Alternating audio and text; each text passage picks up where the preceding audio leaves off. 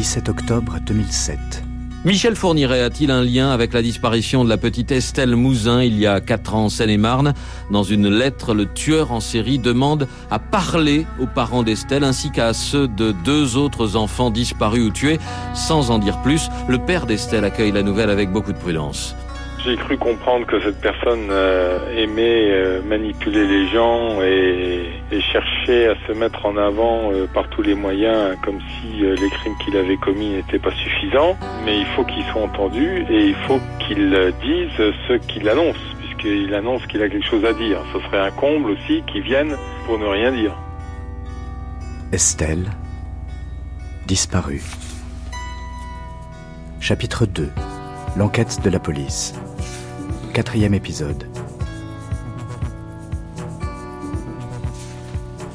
Quand on vous annonce Michel Fourniret veut vous voir, cela fait drôle. Éric Mouzin lit un extrait de son livre Retrouver Estelle, paru en 2007. Il a toujours dit qu'il n'y était pour rien, que le 9 janvier il était chez lui en Belgique, qu'un appel à son fils, qui ne s'en souvient pas, en attestait. Bien sûr, le bonhomme est un pervers, un manipulateur. Bien sûr, des photos d'Estelle ont été retrouvées dans son ordinateur. Bien sûr, une de ses victimes avérées portait des bottes blanches comme Estelle. Alors j'ai dit, si vous pensez que cela peut apporter quelque chose à l'enquête, j'y vais. Si c'est juste pour faire plaisir à Fourniret parce qu'il a un peu de temps à perdre en prison et qu'il s'ennuie, que ça le remettrait au centre de la Terre, je n'y vais pas. Pourquoi voulait-il me voir? Parce qu'il n'a rien à faire. Parce que s'il peut mettre un peu de bazar chez quelqu'un, ça doit lui faire plaisir. Je sais que s'il peut semer un peu de mal au passage, il ne s'en privera pas. Je suis demeuré froid, je n'ai pas bâti de scénario, je n'ai pas voulu associer Estelle à tout ça, à tout ce qu'on racontait des agissements de ce type et de sa complice. Je n'ai pas accepté, je n'ai pas refusé, j'ai juste prévenu, si jamais je dois rencontrer Fourniret, je ne veux pas y aller comme un mouton qui va à l'abattoir, je veux savoir comment je dois réagir face à un abruti comme ça. À quoi on m'a répondu On va vous mettre avec un négociateur du GIGN qui va vous former à tenir une conversation avec quelqu'un comme Fourniret. Ils avaient l'habitude, il y a des techniques pour ne pas se laisser déstabiliser par un connard. Je n'ai pas rencontré Fourniret, je n'ai pas vu le titre du GIGN, je n'en ai plus jamais entendu parler. Donc ça c'était il y a 10 ans Alors c'était il y a 10 ans. Alors Michel Fourniret, euh, l'équipe des enquêteurs serait partagée en deux. Ceux qui pensent que Michel Fourniret peut avoir joué un rôle et ceux qui pensent que Michel Fourniret n'a rien à voir avec cette affaire. La piste Fourniret, elle n'est pas refermée, mais elle sera jamais complètement fermée. On y revient régulièrement. Stéphanie Duchâtel est commandante de police. Elle est en charge de l'enquête au SRPJ de Versailles depuis le premier jour. On ne pourra jamais attester à 100% que le 9 janvier 2003, Michel Fourniret n'est pas venu à Guermantes. La vague de froid, elle s'installe sur la France avec toutes ses conséquences. La préfecture demande expressément aux automobilistes de ne pas utiliser aujourd'hui leur voiture. Compte tenu du verglas, la circulation sera très difficile. Quand votre département est de couleur orange, ça veut dire que la météo jouera un rôle sur votre vie dans la journée qui vient. Même si c'est très peu probable, même si à 99,9% c'est, il n'est pas venu à Guermantes, ce jour-là, on ne pourra pas l'attester à 100%. Donc, c'est à cause de l'alibi du coup de fil de son fils? Ouais. Ouais. Un fils à qui il ne parle jamais? Oui, mais enfin, c'est le jour de, c'est le jour de son anniversaire, hein, donc c'est pas tout à fait un hasard. Après, euh, il faut quand même se rappeler que le 9 janvier 2003, euh, il neigeait, il faisait hyper froid, il y a toutes les routes étaient verglacées, que Fourniret à l'époque, euh, et jusqu'à ce qu'il soit arrêté, euh, il roulait dans un fourgon euh, dans un état de fonctionnement très moyen et pas spécialement sécurisé, qu'il habitait en Belgique. Déjà, faut avoir l'idée d'aller à Guermantes, de sortir de l'autoroute, de faire plusieurs kilomètres pour arriver à Guermantes, et de Sarthe-Custine en Belgique, des villages avec des enfants qui pouvaient éventuellement se trouver sur la voie publique, il y en avait bien avant, quoi. Fourniret, il faut bien savoir comment il est apparu, comment il a été identifié. C'est parce qu'une des gamines qu'il a enlevée a réussi à s'échapper. C'est pas l'enquête qui a permis de conduire à Fourniret, c'est à partir de Fourniret qu'un certain nombre d'affaires sont remontées. Jean-Marc Bloch, directeur du SRPJ de Versailles au moment des faits. Normalement, dans le travail d'enquête de police judiciaire, on part de la victime, on va vers l'auteur. Dans ce type d'affaires où probablement ce sont des crimes d'opportunité, où la victime se trouvait à un endroit, l'auteur au même endroit, c'est vraiment le, le, hasard qui est à l'origine de la disparition. Il n'y avait pas de lien préexistant entre la victime et l'auteur. Et là, on fait des enquêtes à l'envers. C'est une fois que l'auteur a recommencé, se fait arrêter quasiment accidentellement en ce qui concerne Fourniret, qu'on arrive à partir de ces itinéraires, à partir de ces déclarations, à remonter un certain nombre de victimes. C'est par là qu'elle est tournée, c'est là où s'est passé quelque chose. C'est dans ce coin-là, c'est là. Avec ce truc-là, c'est là. Il n'y a personne, il n'y a pas un chat, il n'y a que.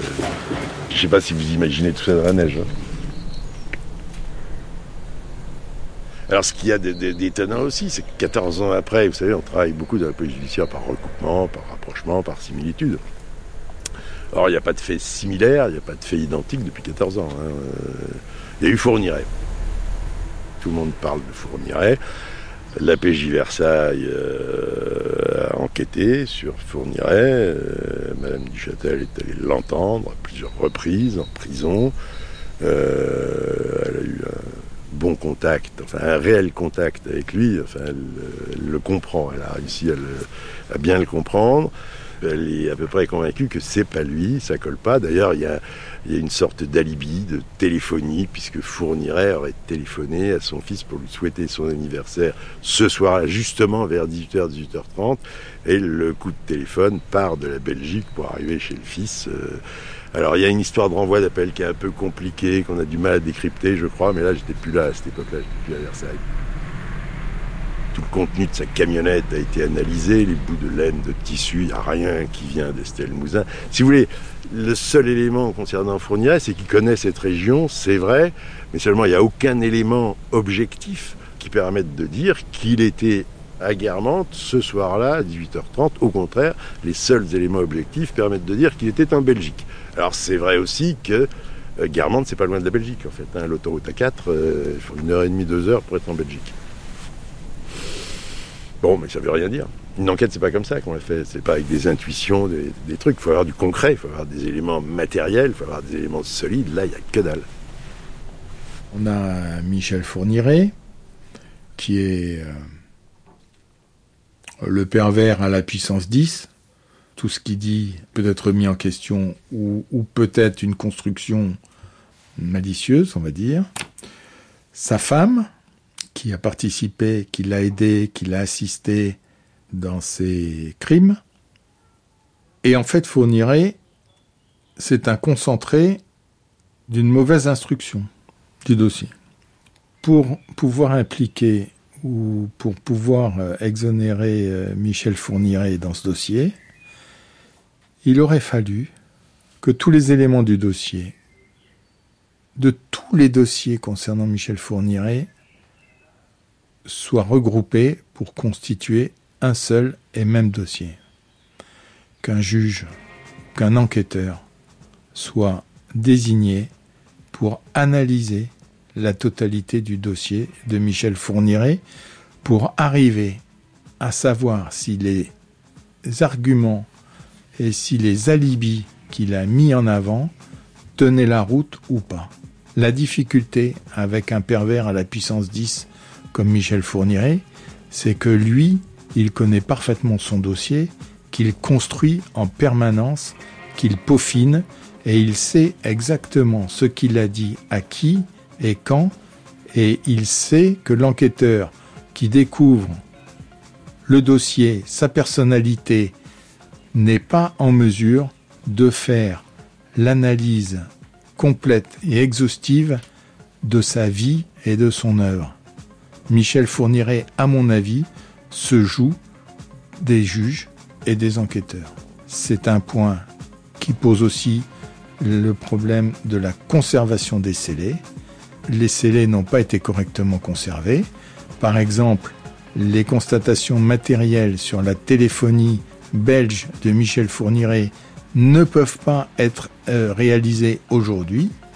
C'est donc que l'enquête a été mal réalisée en ce qui concerne Michel Fourniret. À demain Pour la suite du récit proposé par Michel Pomared et Jean-Philippe Navarre, Estelle disparue.